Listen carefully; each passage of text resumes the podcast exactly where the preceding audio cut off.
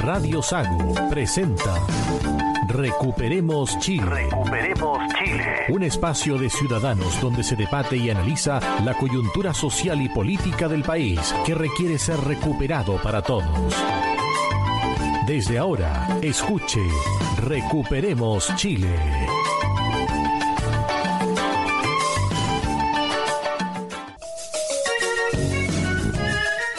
Estamos ya en el aire acá en Recuperemos Chile, edición del día 6 de agosto, capítulo 81. Muchas cosas han pasado durante la semana. El día viernes, por ejemplo, se detuvo a Diego Ancalao.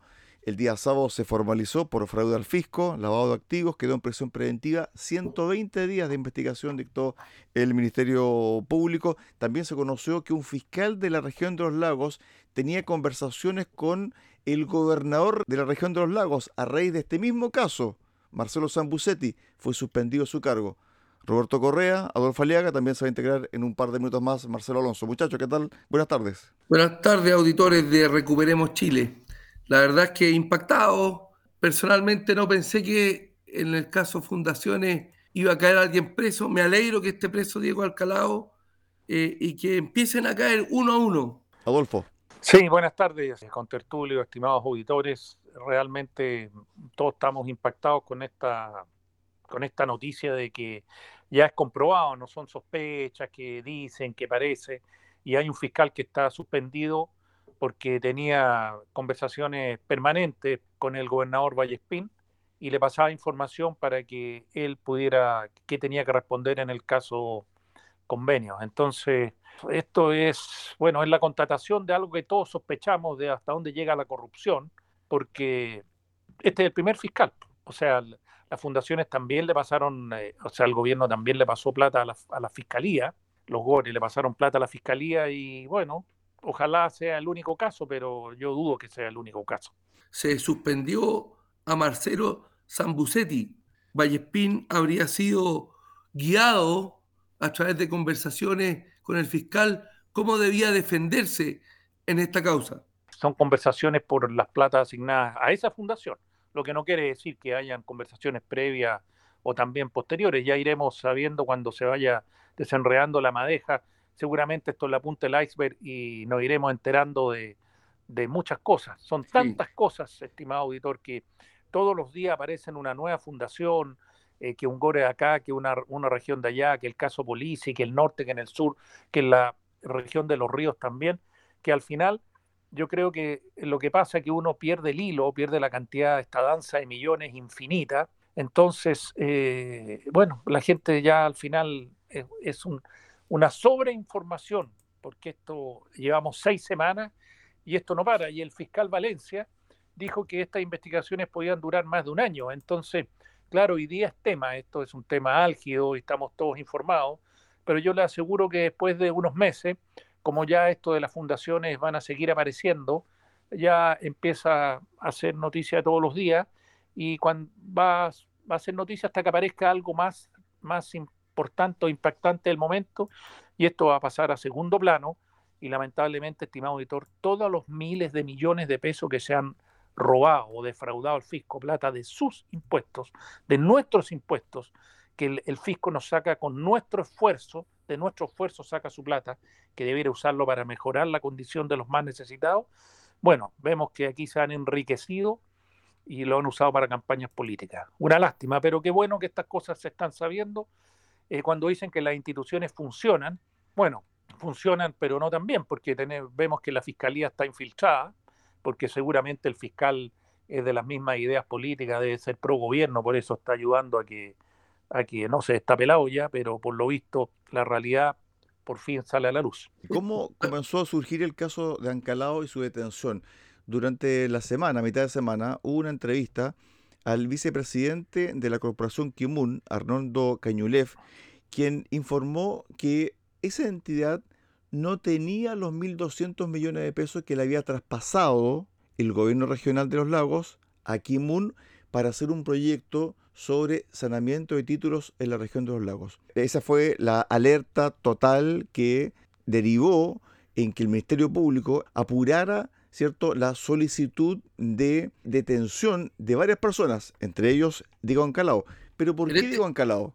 Porque Diego Ancalao si bien no pertenece a la Fundación Kimun, él prestaba servicios a esta fundación y era el encargado del proyecto, pero a su vez es el presidente de la Fundación de Liderazgo Indígena, que tiene un convenio con Kimun y donde él desconoció que el presidente de Kimun, que además es rector del Instituto de los Lagos y el CFT de los Lagos, estamos hablando acá de Jaime Wincagüe, es director de su fundación, situación que el día viernes él borró, o durante esa semana, borró de su página web de liderazgo indígena.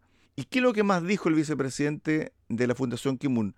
De que verbalmente Jaime Wincagüe, presidente de Kimun, habría traspasado 900 millones de pesos al IP y CFT Los Lagos porque tenía deudas y para que además también se pudiera trabajar en relación al IP y CFT porque hay una alta morosidad de los alumnos. Roberto. Bueno, ese, este es el fraude, la plata que pasó el, el gobernador Vallespín, ¿no es cierto?, el CORE, a esta fundación para regularizar 400 títulos de dominio, 900 millones de esos 1.200 los pasaron al Centro de Formación Técnica y al Instituto Profesional para pagar deuda y no para lo que se les traspasó esa plata. Aquí hay un fraude y malversación evidente, digamos, fraude al fisco, lavado de activos y, hay un perjuicio al fisco también. Digamos. Ahora bien, otra lista, Adolfo, tiene que ver con el traspaso de este CFT, de este IP Los Lagos,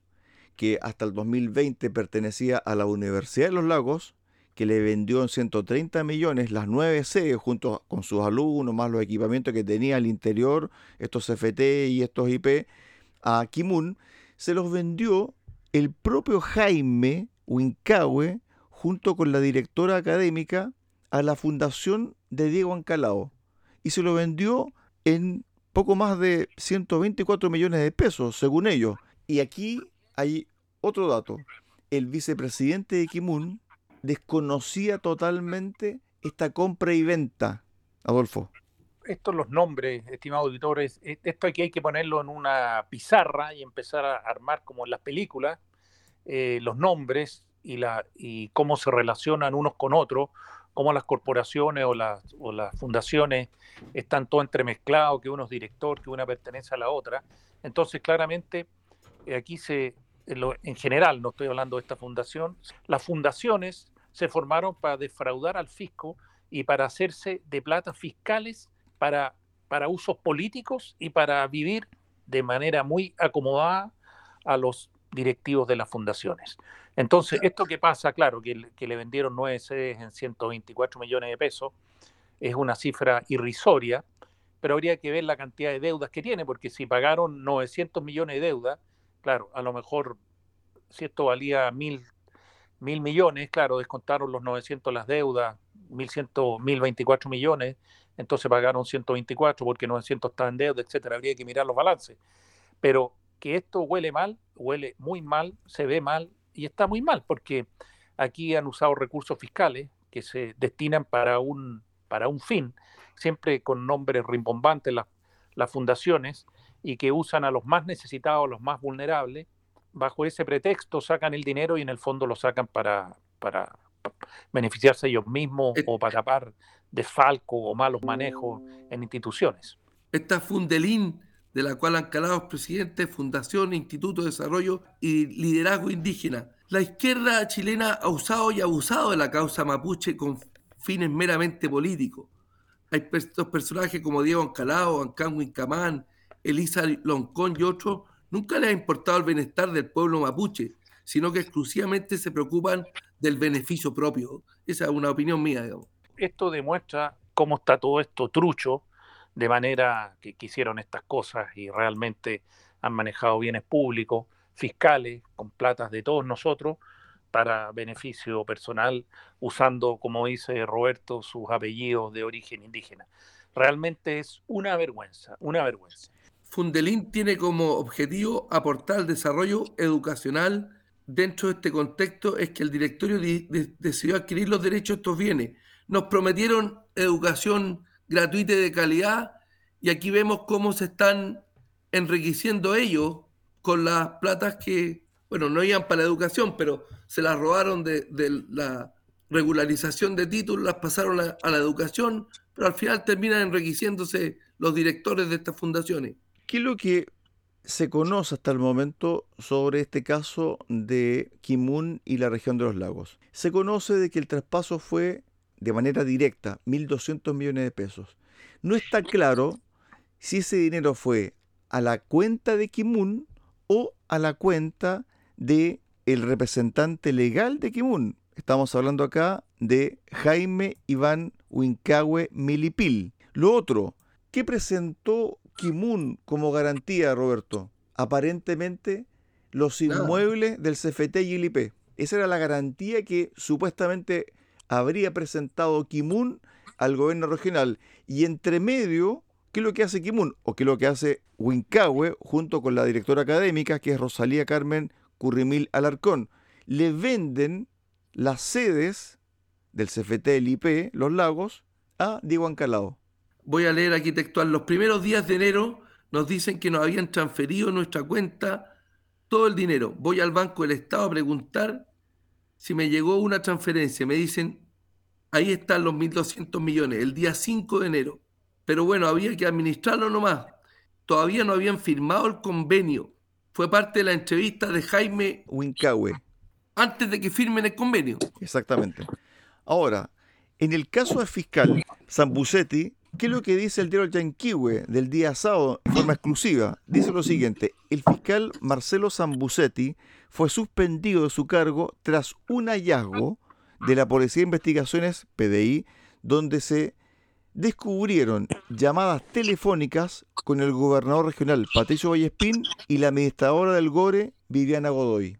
Dentro de esto que es sorprendente, yo quiero destacar que las instituciones todavía queda y seguramente hay mucha gente que hace su trabajo en forma imparcial y honrada, porque el, cuando, se, cuando se detectó esto, la, por la, PDI puso en conocimiento del fiscal a cargo del caso Marcos Muñoz, el cual a la vez informó de los hechos a la fiscal regional Carmen Gloria Pitver, quien instruyó el inicio de una investigación sumaria contra Zambucetti. O sea, aquí hay un fiscal que está metido y el resto de la, institución, cuando detectó esto, ordenó una investigación.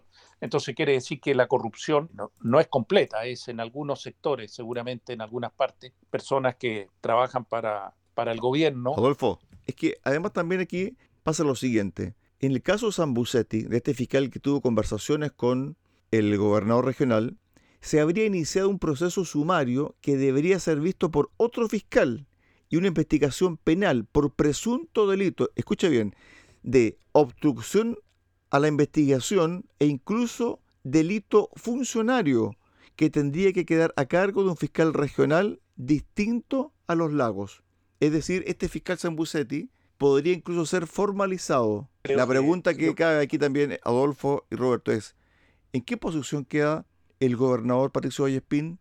¿También se le pudiese endosar un delito como, por ejemplo, obstrucción a la justicia? Es evidente que Vallespín está súper complicado aquí en el tema.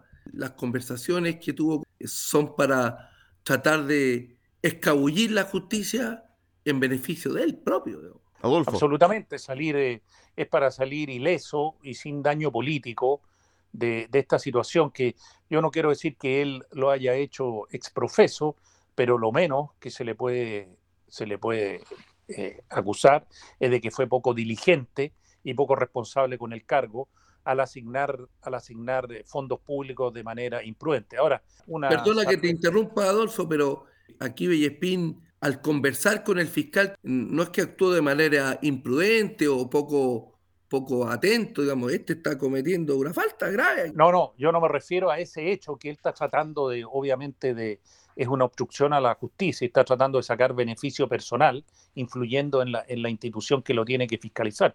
Yo estoy hablando que el hecho de haberle asignado platas en forma, no sé si dolosa o imprudente, a las fundaciones, eh, claro, al, darse cuenta que no se hizo bien, esto está tratando de salir, eh, de zafar de esta situación. Ahora, esto Roberto, tú lo mencionaste, el, tema que te, voy a tocar ahora, tú lo mencionaste en el programa pasado, que esta situación no es una justificación, pero es uno de los motivos por qué se da esto de asignar recursos en forma a la rápida, es porque el 30% del presupuesto que tienen los gobiernos regionales, meses del año, entonces para gastarse, para gastarse el dinero, porque, porque si no los, los castigan, entre comillas, y les bajan el presupuesto del próximo año, entonces andan buscando dónde poner la plata y la asignan así eh, para llegar y gastársela. Adolfo. Entonces, esto también, eh, con esto termino, Cristian, esto también, cuando nosotros hablamos de la regionalización y que hay que, las, regiones tienen que ser independientes, esto también estamos demostrando que no hay buen uso de los fondos públicos, o sea, se le asignan fondos regionales y las regiones no están disponiendo de la manera adecuada de esos fondos, sino que están haciendo uso indebido de los fondos que le asignan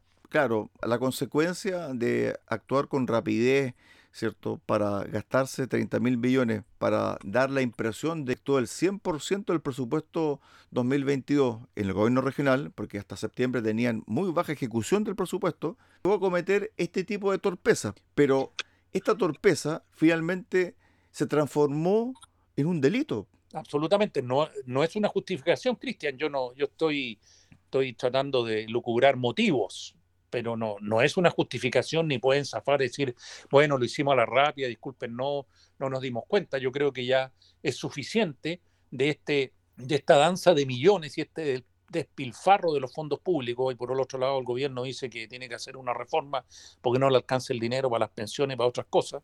Y vemos que aquí se gastan miles y miles y miles de millones en plata que no se gastan de manera adecuada, sino que hablemos que es corrupción, se la roban.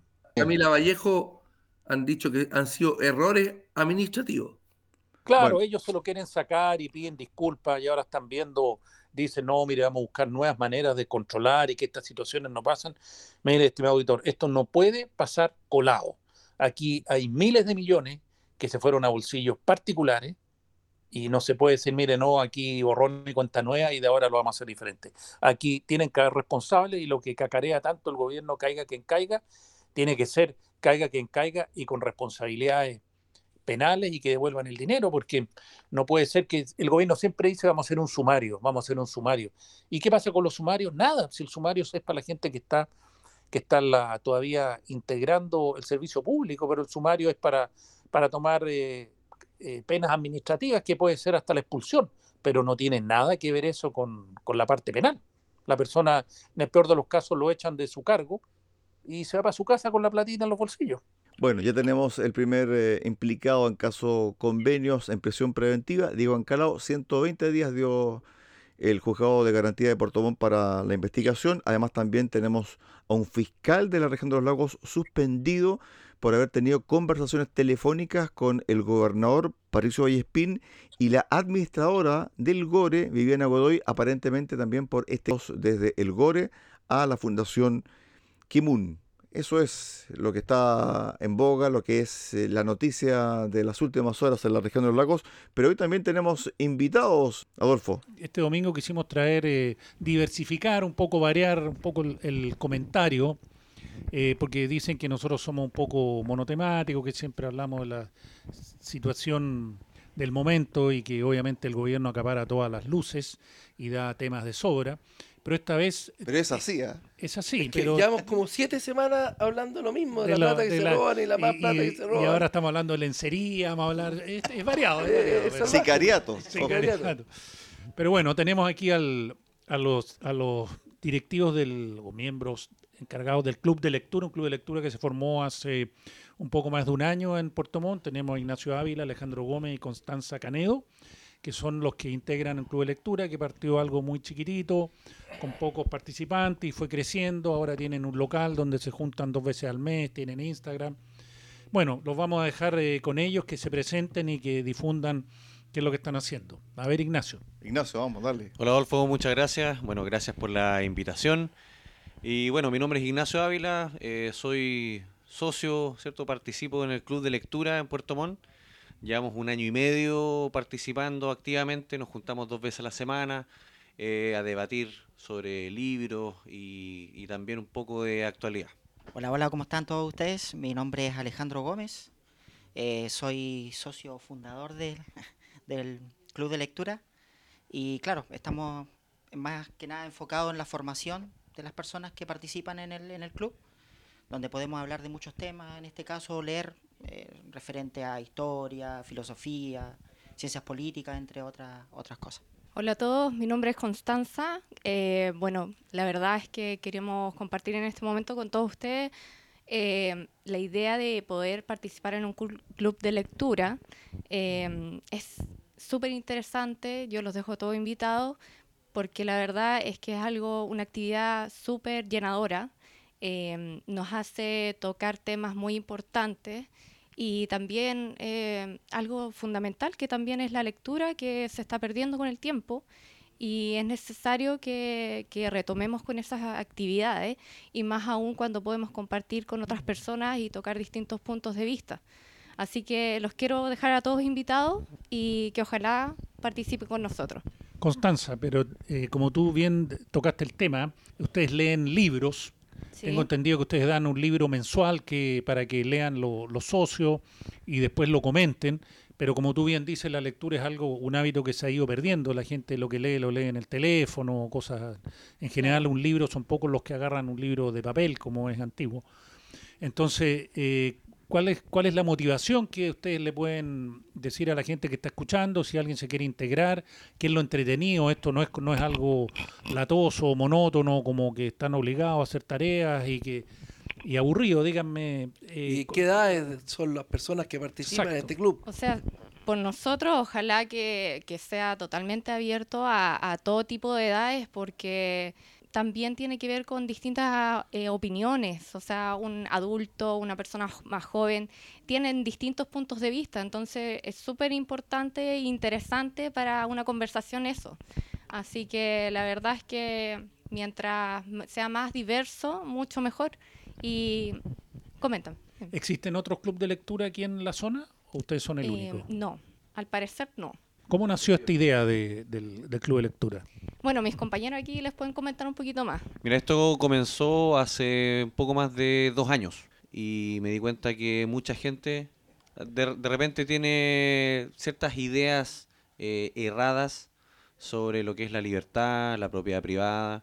Entonces nosotros quisimos de cierta forma abrir esto y que más gente pueda tener estos, estos conocimientos y poder, poder debatir sobre temas que, que pueden ser en algunos casos controversiales, pero acercar también otros temas como son la economía, la, filosofía, las ciencias políticas, porque, claro, o sea, todas las...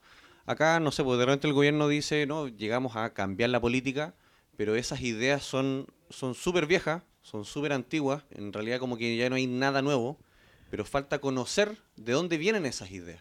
¿Dónde se han implementado? Cuando ustedes invitan a, personas a integrarse al club, estas personas llegan con el día a día de la coyuntura política, noticiosa, eh, hay que refrescarle un poco los acontecimientos, ellos llegan con alguna postura que en realidad no se conduce con lo que se está viviendo hoy. ¿Cómo, cómo en el fondo ustedes realizan este, este encuentro bimensual?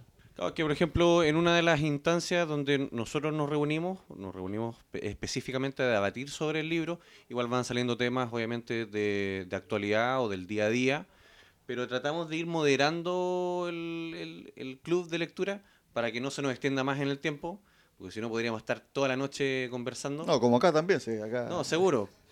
Entonces nosotros nos juntamos en un café de 7 a 9. Ya. ya a las 9 cierran el café, entonces obligadamente tenemos que pagar eh, y nuestro consumo eh, e irnos. Pero tratamos de moderar un poco en, esa instancia por lo menos, de hablar sobre, sobre el libro. Salen temas sobre coyuntura o actualidad y los, los tratamos de eh, conectar con el libro en este caso. Ignacio, tú mencionaste el consumo. ¿Qué costo tiene si alguien quiere participar, ser miembro del, club de lectura? ¿Tiene alguna cuota, alguna lo que cosa? cuesta tomarse un café, comerse una, una torta, un kuchen, que saldrá un café de 3 mil pesos.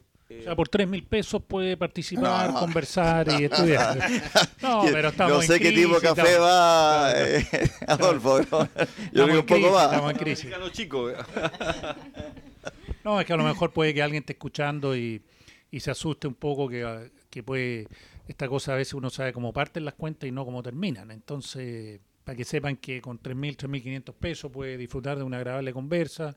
Ustedes, tengo entendido, Ignacio, que invitan a algunas personas a veces también invitados externos al, al, club de ustedes mismos. Sí, hace tres semanas tuvimos una actividad que le llamamos Café Literario, que es eh, aparte al, club de lectura, donde invitamos en la oportunidad anterior a un economista, que fue profesor mío en la universidad, y nos habló sobre macroeconomía. Entonces, durante las dos horas del, del café nos habló, nos dio una presentación, nosotros también dimos, o sea, teníamos varias dudas, la gente ahí tenía varias dudas, entonces vamos acercando ciertos temas hacia la, gente, o en este caso la, economía.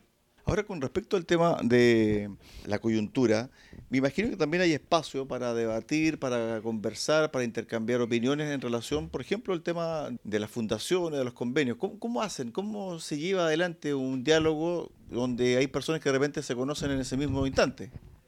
Sí, bueno, eh, referente al tema coyuntural en este caso, lo que está pasando, eh, nosotros siempre dentro del club de lectura tratamos de analizar el tema del libro, propiamente tal. Pero como decía Ignacio, igual sale el tema muchas veces de lo que está pasando. Entonces ahí como que tratamos de, lo llevamos a lo que tiene que ver, por ejemplo, con el libro. Voy a dar un ejemplo. El año pasado nosotros leímos el libro de George Orwell, 1984. Libro que en esa época, estábamos hablando como en mayo, junio por ahí aproximadamente, habla, habla el libro referente al totalitarismo. Y claro, era lo que nosotros estábamos viviendo ya, o lo que se estaba viviendo dentro del nuevo gobierno de, en este caso de, de, Gabriel Boric. Entonces nosotros ahí lo llamamos. Y entonces muchos de los que son miembros del club decían, oye, esto está pasando dentro de lo que está con el libro, con el que tiene que ver con el totalitarismo. Entonces como que ahí nosotros lo llevamos a lo que está sucediendo hoy en día. De ahí el tema del espacio que tenemos con el café literario, claro, eso lo llevamos más a un tema contingente. Y ahí como que hay un espacio más abierto para el debate. Y ahí siempre llega gente, que muchas veces llega gente diferente, la que va al club de lectura a la gente que va al café literario. Ok, perfecto. Sí, exacto. ¿Y se provocan discusiones o, diálogos interesantes o no con respecto a ciertas temáticas? Porque me imagino que algunas personas incluso han leído el libro en particular que ya se conocen la temática de ese libro. Claro, no, es que, bueno, igual es interesante y distinto poder leer un libro cuando uno lo lee en, ah, lo lee en su casa, a veces falta quizá un poquito la motivación, pero esto igual es una instancia distinta para, para que la gente sí le den ganas de leer un libro, porque después viene una, una junta, podamos poder exponer todos los puntos que quedaron quizás unos con duda y se puede profundizar algún tema que a uno le parezca más interesante del libro y eso también produce que, que uno se motive un poquito más porque se da la instancia para poder conversarlo, no solamente uno lo lee y queda ahí en sus propios pensamientos, sino que se puede formar un debate, una buena conversación que siempre es necesaria. Y, no siempre uno tiene el tiempo o puede conectar con las personas para hablar temas más profundos y más interesantes. Ignacio, ¿Cómo los se ubican con ¿Cómo se ubican ustedes? ¿Dónde está la página? ¿Dónde están ubicados? ¿Cómo se llama? Bueno, nosotros tenemos un Instagram que se llama clubdelectura.cl y también me pueden ubicar a mi número de teléfono por si quieren participar de las próximas actividades que vamos a tener. El número es el más 569-915-44727. Tiene más despacito para que alcancen a anotar ahí. Más 569-915-44727. Perfecto. Instagram. Instagram clubdelectura.cl.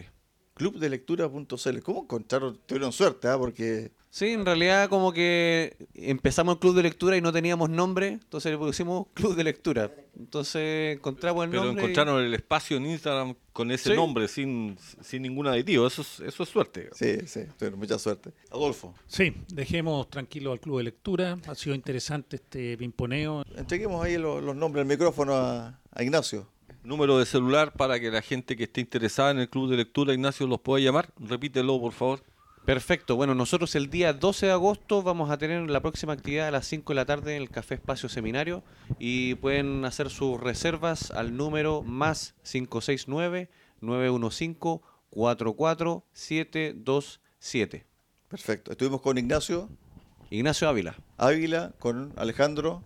Sí, Alejandro Gómez. Y Constanza Canedo. Perfecto, miembros e integrantes fundadores del Club de Lectura acá en Puerto Montt, próximo sábado 12 de agosto a las 5 de la tarde en el Café Literario, espacio seminario. en el espacio Seminario Capital Regional.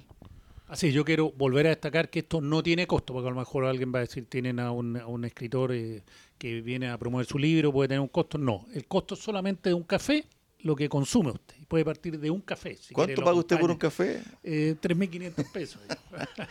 Ahora sí, en Va encima, quiere la, carritos- va encima quiere la torta por el Sí, sí, 8.500 en pesos. estos carritos en la calle son más baratos. Con un vasito plástico, hay una cuchara plástica, son más baratos. Bueno, ahí estaban los muchachos del Café Literario y nosotros terminamos el primer bloque, Roberto, Marcelo, Adolfo, y volvemos con la segunda parte de nuestro programa del día de hoy. Vamos a conversar sobre la macrozona sur y estos violentos atentados terroristas que han afectado a familias de escasos recursos, donde se han quemado postas rurales, escuelas, iglesias, etcétera. Realmente una situación muy, muy delicada y además también uno dice, bueno, el Estado cuándo va a actuar finalmente. Muchachos, pausa y volvemos. Recuperemos Chile. Cuenta con el apoyo de Cafetería Chocolate en Puerto Montt. Ven y disfruta nuestra repostería y variedad en café. Estamos en Avenida San Javier 2013 y en Avenida Nueva 1789 en Cardonal. Y Ferretería Austral Pernos en la capital regional. Presidente Ibáñez, esquina República. Más de 20 años siendo su ferretería.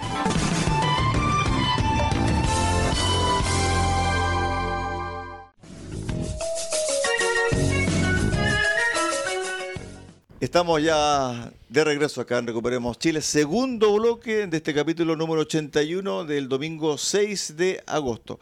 El día miércoles, entre la noche de el miércoles y la madrugada del jueves pasado de esta semana, hubo otro atentado, pero violentísimo en la macrozona sur, entre Higuén, Roberto, tú tienes más antecedentes. Aproximadamente a las 2 de la mañana un atentado en el sector de Añiñir, donde quemaron una posta rural, una iglesia, una sede social y un colegio rural.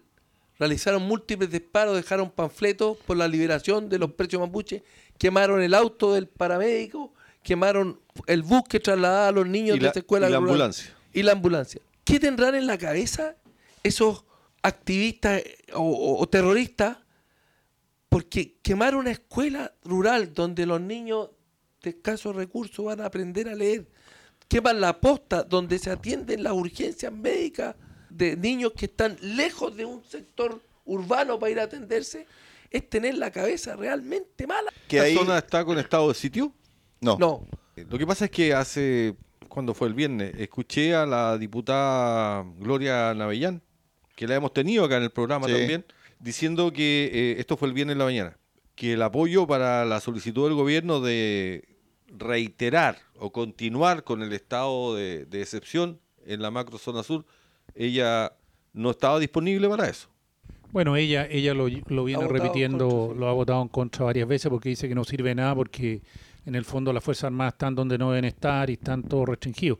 Referente a lo que tú dices, Roberto, de qué tienen en la cabeza, ellos tienen claro lo que tienen en la cabeza. Esto- ellos son terroristas que quieren un control territorial y lo que están Exacto. haciendo es desafiando al Estado, destruyendo toda la institucionalidad chilena, porque hay una posta que pertenece al Estado de Chile, donde presta servicio a las personas. Ellos están destruyendo todo, toda la institucionalidad y tomando un control territorial, asolando con miedo, porque eso también produce miedo en, lo- en lo- en los que viven en ese sector. Y ellos se ríen del gobierno y el gobierno, ¿qué es lo que hace en este momento? Da una declaración que dice que es un ataque de violencia rural con características terroristas. No Eso- dice que es terrorista. O sea, comentar lo mismo. o sea, habla de características terroristas. Ellos tienen realmente, la ministra tiene, el gobierno en general tiene una traba, no pueden hablar de estos son terroristas. Son Es- actos terroristas provocados por terroristas. Y ellos, una vez más, no invocaron a la ley terro- de terrorista porque dice que, que es muy difícil porque tienen que probar la caus- causalidad al respecto. Y bueno, si ellos no aplican la ley antiterrorista porque dicen que no sirve, porque no es- tiene errores, bueno que la modifiquen, si eso lo vienen diciendo mucho tiempo, que presenten un proyecto y modifiquen la ley antiterrorista, si ellos son, son el Ejecutivo, lo pueden hacer. Ellos pueden poner suma urgencia. Entonces el gobierno se saca, se saca una vez más los balazos eh, bueno, valga mal, mal dicho en este caso, pero se saca la, responsabilidad diciendo que la ley no está adecuada, que están haciendo lo que van a hacer, pero nosotros vemos que ha recrudecido esto en la zona y ya tienen un control total de esta gente en el sector. Se juntó hace unos seis meses el presidente, cuando murió los carabineros, Rita Olivares, entonces se juntó el presidente del Senado, el presidente de la Cámara, el presidente de la República, para poner suma urgencia 31 proyectos de seguridad. ¿Cuántos están? Que iban a, iban a tramitarse en 75 días. Llevan 6 de los 31 que prometieron, con bombo y platillo. Una vez más, señores auditores, nos engañaron. El tema está, y creo yo que apunta muy bien Adolfo en el análisis sobre el objetivo que busca este grupo o los grupos terroristas en la Araucanía. Primero, el control territorial y también el desplazamiento de las familias. Esto, por ejemplo, en Colombia y también en otras partes de Centroamérica donde operaron guerrillas y operan guerrillas, es la clave para el control territorial, que las familias salgan de sus lugares donde están viviendo, dejen eso a manos de esa guerrilla y ellos toman el control total. Cuando la familia dice, no, yo no puedo vivir acá porque es peligroso, está en riesgo mi vida, de mis familiares, se van, abandonan eso. Y claro, a eso se agrega de que en primera instancia los servicios que presta el Estado no están porque fueron quemados o que fueron destruidos, etcétera, y finalmente lo que queda es que los únicos que tienen la autoridad son ellos. Y ahí está el Estado ausente. Ausente, rindiéndose. yo, yo, te quiero comentar, eh, Cristian, que frente a este hecho, para mí, gusto es terrorismo 100%. La primera autoridad de gobierno que salió a repudiar los hechos fue la ministra de, de Salud, Jimena, Jimena Aguilera, y dijo que estos eran, estos eran actos de violencia rural no ocupó la palabra terrorismo. Es, que hay eh, una política al respecto, o sea, bajarle el perfil. Bajarle el perfil y en el fondo nadie te va a decir, no, aquí hay un acto terrorista. O sea, yo creo que aquí los únicos que estamos hablando de terrorismo somos los que vivimos en la macrozona sur, los que eh, vemos que cada semana o casi todos los días hay un acto de esta envergadura y además también uno ve que el Estado está inmóvil. Es que es llega a dar, no sé, vergüenza no, da rabia. Vuelven a hablar sobre el tema durante todo el día y después ya ni siquiera es violencia rural, sino que son ataques incendiarios. Ocurrido en esta localidad de Añiñir. Pero la palabra terrorismo es consistentemente evitada por las autoridades. ¿Cuántas semanas tenemos con este tema de las fundaciones? ¿Llevamos seis semanas? Por lo menos. ya, por lo menos. Y, recién esta semana... Y 30 mil, casi 30 mil millones. Y el, y el gobierno recién empezó a usar la palabra corrupción. Tuvimos al Contralor que dijo, si ustedes lo quieren llamar, sí, es corrupción, y otro funcionario de gobierno también está hablando de corrupción. Recién después de seis semanas, donde miles de millones ya, donde los casos nos golpean todos los días. Entonces, referente a lo que tú dices, Cristian, del, del, control territorial y que efectivamente la gente abandona, es así. Yo le escuchaba una entrevista al diputado Joanet de Los Amarillos esta semana, en otra radio amiga, y decía que hay más de mil predios tomados en la región de la Araucanía. Sí, escuche bien, más de mil predios tomados, algunos hace años, predios de 5 hectáreas, de 10 hectáreas, de 20 hectáreas. No piense que son fondos que se han tomado, pero más de mil predios tienen tomados durante años. Y la situación está así y que el gobierno no es necesario nombrar Estado sitio que tiene, que tiene las funciones administrativas y que con las policías y el ejército puede tomar el control de la zona y recuperarlo. Pero para eso, él mismo dijo, aquí van a haber, eh, ¿cómo fue que dijo? Eh, efectos colaterales, que es lo que pasa en cualquier eh, situación de este tipo, y eso es lo que el gobierno no quiere, lo quiere asumir. Fue claro el diputado Jonet, dijo que estaba la, el gobierno lo podía hacer si quisiera hacerlo. Esta semana en el Congreso se vio la ley de usurpaciones y trae un punto muy importante que tiene que ver con la autotutela que está en discusión. El gobierno puso énfasis en aquello y quiere echar atrás la ley de usurpaciones porque no le gusta la ley de usurpaciones. Porque actualmente las usurpaciones no tienen un efecto penal claro. Es una falta solamente. Exactamente. y tiene varias cosas en este momento. La ley actual, Cristian, si alguien se toma un predio, cualquier cosa, un bien, una propiedad privada, la fragancia dura 24 horas. O sea, el propietario puede llamar a carabineros y carabineros si no los desaloja dentro de las primeras 24 horas, ya para sacar a las personas tiene que hacerlo mediante el tribunal y todos sabemos que esos son años de juicios interminables. Entonces con la nueva ley la fragancia se, permanece en el tiempo, o sea, lo pueden sacar al primer día, a los 5, a los 3, a los 10 días, lo que quiera, el propietario puede llamar y Carabinero está obligado a sacarlo. Esa es la primera modificación. Ahora es un delito y van a ir preso el que se tome una propiedad porque actualmente es solamente una falta. Entonces sube de categoría y es un delito. Y también referente a la marcación de terrenos que se usa mucho en esa zona, que le ponen una bandera y lo empiezan a marcar, también eso va a tener penas de multas altas el que marque terreno. Entonces, y lo último, lo que tú dices, eh, Cristian, que dentro de lo que tiene la ley, que nadie quiere que pase, el propietario tiene la facultad, si quiere, de expulsar a los que se están tomando su propiedad. ¿De qué manera lo puede hacer? Queda en el aire, pero en el fondo va a estar facultado por la ley para defender la propiedad privada. Lo bueno de esta ley es que ha tenido un apoyo transversal. Todavía no es ley, ¿eh? No, no. Porque obviamente el Frente Amplio y el Partido Comunista están objetando sobre todo esta parte Tribunal Constitucional. Sí, pero bueno, no está operando. Pero bueno, yo creo que por lo menos hay un apoyo transversal porque hay parlamentarios de varias corrientes del oficialismo y de la oposición apoyando esta normativa, que no es ley todavía. Va a faltar, yo creo, un par de meses para que sea ley. Y estimado autor, no se olvide que cuando uno habla que quemaron una posta, una ambulancia, una escuela, todos son bienes públicos estatales, financiados con todos nuestros impuestos. Cuando sale un funcionario de gobierno y dice, no, mire, esto vamos a reponer la escuela, no sé, en un mes, en dos meses, bueno, eso lo va a hacer con plata suya, mía, de todos, es plata de los impuestos. Entonces el gobierno sigue derrochando los impuestos porque no toma el control de la zona y permite que le sigan quemando bienes públicos.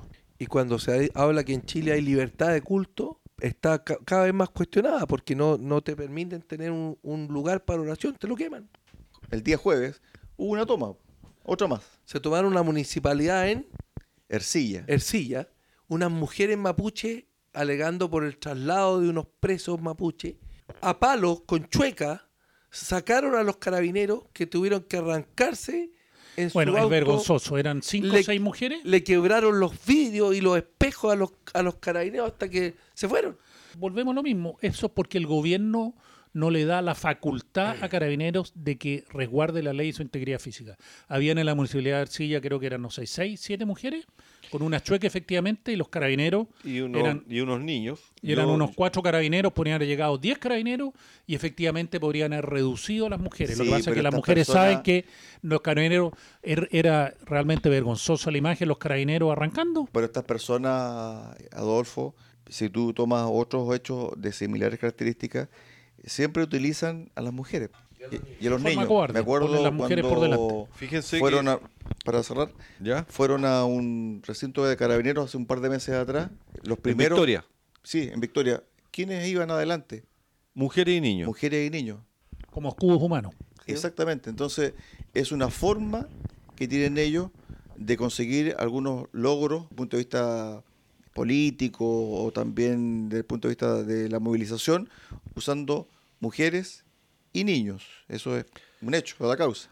No, yo quería comentarte, Cristian, Roberto, Adolfo, ¿se acuerdan los resultados de la votación para los sectores donde existe mayoría de población indígena? Ercilla está entre ellos. ¿Qué porcentaje de apoyo tuvieron las iniciativas de gobierno o el- la invitación a aprobar la propuesta de constitución en la primera oportunidad y en la segunda oportunidad? Los porcentajes de rechazo fueron de sobre el 65-70% en Ercilla. O sea, la población chilena con origen mapuche no aprobó la iniciativa que estaban proponiendo del gobierno. Fue un rechazo absoluto. Entonces, esta misma eh, gente que estaba en estas municipalidades, en esta municipalidad de Ercilla, es un pueblito muy chiquitito que está al lado de la carretera, ahí pasado el puente Coyipulli hacia el sur. Esta gente mapuche no tiene el apoyo que ellos dicen representar. Eso está claro, se ha aprobado ya dos veces. Pero sin embargo, están vestidos con los atuendos mapuche, con las chuecas, aprovechan las circunstancias. Entonces, yo no puedo Y una aceptar, puesta en escena. yo no puedo aceptar que ellos representen a los mapuches como pueblo originario porque las votaciones son súper claras. ¿Qué los mueve a hacer esto? Que- Una política de izquierda. Exactamente, lo que pasa es que si uno pudiese decir, bueno, ¿han visto familiares de presos que están en Colina 1 que los trasladan de repente a Rancagua reclamando o tomándose alguna municipalidad? No hay. Bueno, acá en Puerto Montt hay presos mapuches y hoy día me enteré que los van a trasladar a Temuco Por presión de los familiares. por presión de los familiares. No, y además también lo- los gendarmes no quieren más problemas. Si ya aquí la cárcel de Alto Bonito tiene problemas de, de alto nivel de violencia, e incluso no hay respeto hacia los gendarmes por parte de delincuentes extranjeros, lo que sí hay de repente en gran medida con delincuentes nacionales, no, no quieren más problemas. O sea, Acuérdate de lo que pasó en la cárcel de Angol, que se la tomaron y pusieron condiciones, los presos mapuches en su oportunidad tenían y que ser trasladados. castigo, y por eso fue el castigo y lo, lleva- y lo trajeron a Puerto Montt. Algunos a Valdivia y otros a Puerto Montt. Bueno, los de. Puerto Montt vuelven a Temuco. Mira, es un tema, este es el, el conflicto mal llamado mapuche, porque es un grupo muy reducido de personas, de, de muchas aristas. Entonces, claramente que aquí la solución tiene que ver con reivindicaciones, eh, negociación, etcétera. Pero lo primero, para llegar a ese punto de discusión, es poner orden. Es poner orden y, voy a usar una palabra fuerte, eliminar a los grupos terroristas. ¿sí? Esto ha ocurrido en todos los países donde han existido este tipo de conflictos. En todos. ¿Por qué tenerle miedo? Piñera intentó poner mano dura los tres primeros meses, mataron a Catrillanca y ahí nunca más quiso solucionar el problema. Con el famoso Comando Jungla, ¿de acuerdo? Claro, ¿verdad? Pues con un equipo de carabineros que se fue a especializar a, Colom- a Colombia, Exacto. el Comando Jungla, y, y a la vuelta lo tuvieron que desarmar justamente por el escándalo de Catrillanca y, y que finalmente quedó clarísimo que no era una blanca paloma. Más allá de eso, porque en el fondo uno pudiese decir, ¿sabe qué? Este muchacho una semana, dos semanas antes lo pillaron conduciendo una camioneta robada, eh, junto con el menor que lo acompañaba ese mismo día en el tractor cuando fue Cuando falleció. eh, cuando falleció, ¿cierto? Pero creo que el fondo del asunto ahí es que tenemos que tener equipos de elite. Pero aparte de eso, de tener, estoy de acuerdo contigo, Cristian, equipos preparados en esta guerra de guerrilla, de insurgencia, eh, pero ten- también ten- tienen que tener luz verde para actuar, pues no van a ir con pistolas de agua. No, no, Como o sea, pasó con los detectives que fueron a Telmocuicuy, ¿no es cierto? Fueron 80 detectives con balas de goma, murió un detective y se acabó el operativo y listo. Es que ahí, ahí voy y me da la, la razón eh, Roberto. O sea, si vamos a combatir a estos grupos subversivos, a Que tienen armamento de guerra. estas pseudo guerrillas o estos terroristas, tenemos que formar a escuadrones de élite. Yo creo que los tenemos. sí, No, está, no, no, no. Está no, la no. Armada, Yo- está el no, ejército. Yo creo que no. Yo creo que no. ¿Tú crees que el ejército no es capaz de solucionar un problema de No, ese tipo? no. Hubo un almirante, ex almirante de la Armada que dijo, le dan, me dan 72 horas Y solucionamos. No, no, no, no. Yo creo que aquí, si tú tienes una solución de ese tipo, tú tienes que hacerlo profesionalmente.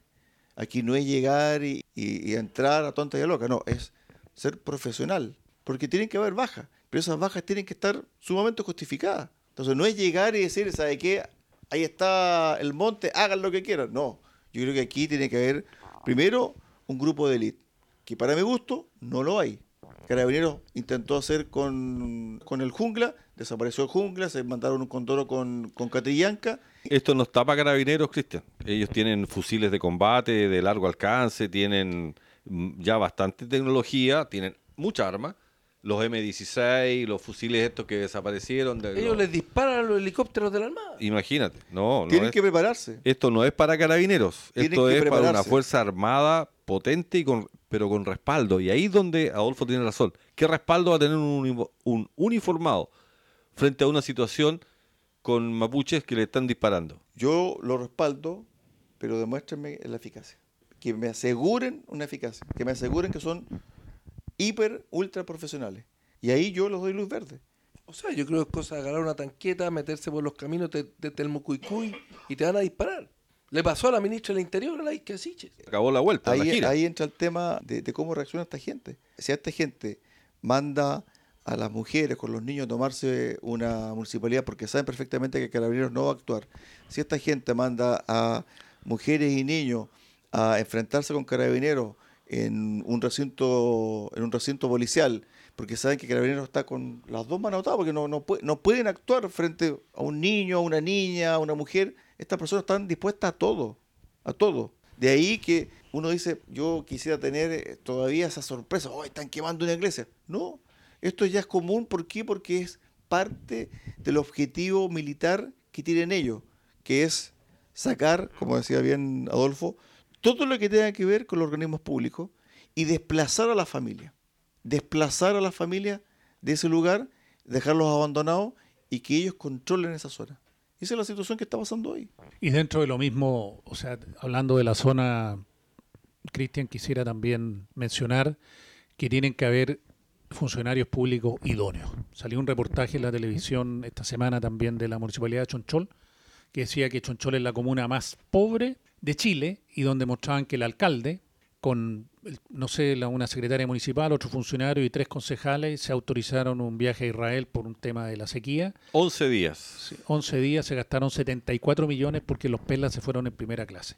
Ese es una, han ido a Colombia, a otro lado. Entonces, es una vergüenza un alcalde elegido también de apellido mapuche, tengo entendido. Sí se esté burlando la misma gente. la corrupción no. De su comuna más pobre de Chile. El saqueo es a cara descubierta. No, Entonces, eso es burlarse de la gente. Gente humilde, pobre, que confió en ellos y ellos están robando la plata y mostraban los videos ahí paseando en Israel, entonces está bueno, dejemos de fondar el país. Es nuestra plata, estimado auditor, son sus impuestos. Y tenemos problemas graves. Que y tenemos problemas graves. Solucionar. Déficit por todos lados. Entonces, más que una reforma tributaria, tiene que haber probidad y gente honrada que usen bien los recursos estatales. Marcelo, para el cierre, vamos.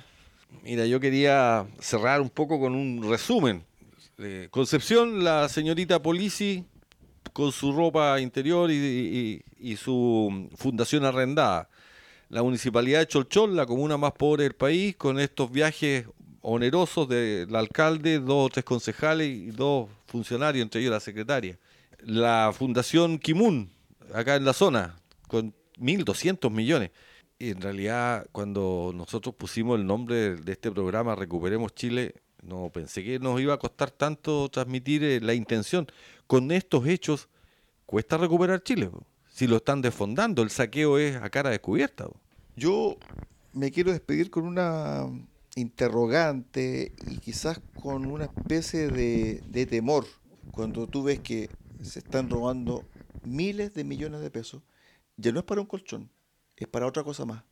el dormitorio completo. Ellos han perdido, como hemos dicho, una batalla. Ellos no, no van a cesar, como dice Pablo, como dice Roberto, de imponer su postura, por más que haya una resolución. ¿Tú estás pensando que es para financiar algo? Sí, por supuesto.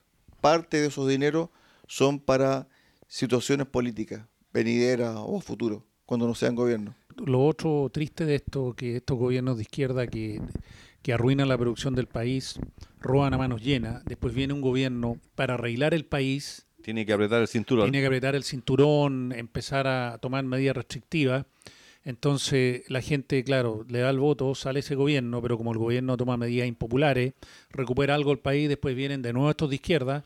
le pasó a los argentinos, le pasó a los argentinos cuando sacaron a Macri. Bueno, lo dijo el expresidente Ricardo Lago el día jueves en el Consejo Constitucional. No podemos permitir que Chile se endeude infinitamente con este tema del pacto fiscal. Roberto, para el cierre. A propósito de endeudarse, Codelco el año 2022 aportó en los primeros seis meses al Estado 2.377 millones de dólares.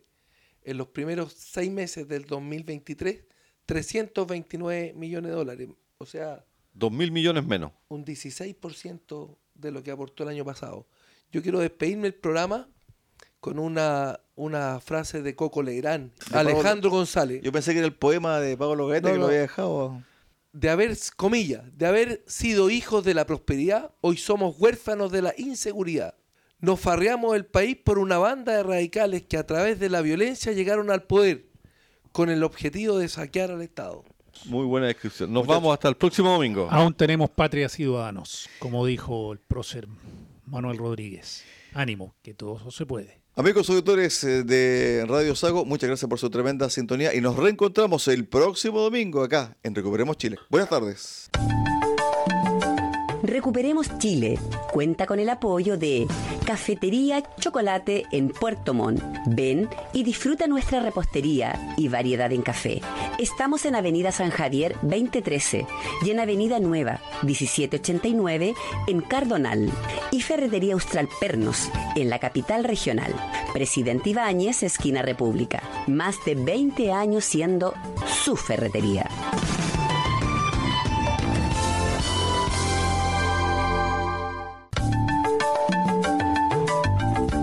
Radio Sago presentó Recuperemos Chile. Recuperemos Chile. Una hora de debate y análisis sobre el presente y futuro del país que los ciudadanos quieren recuperar.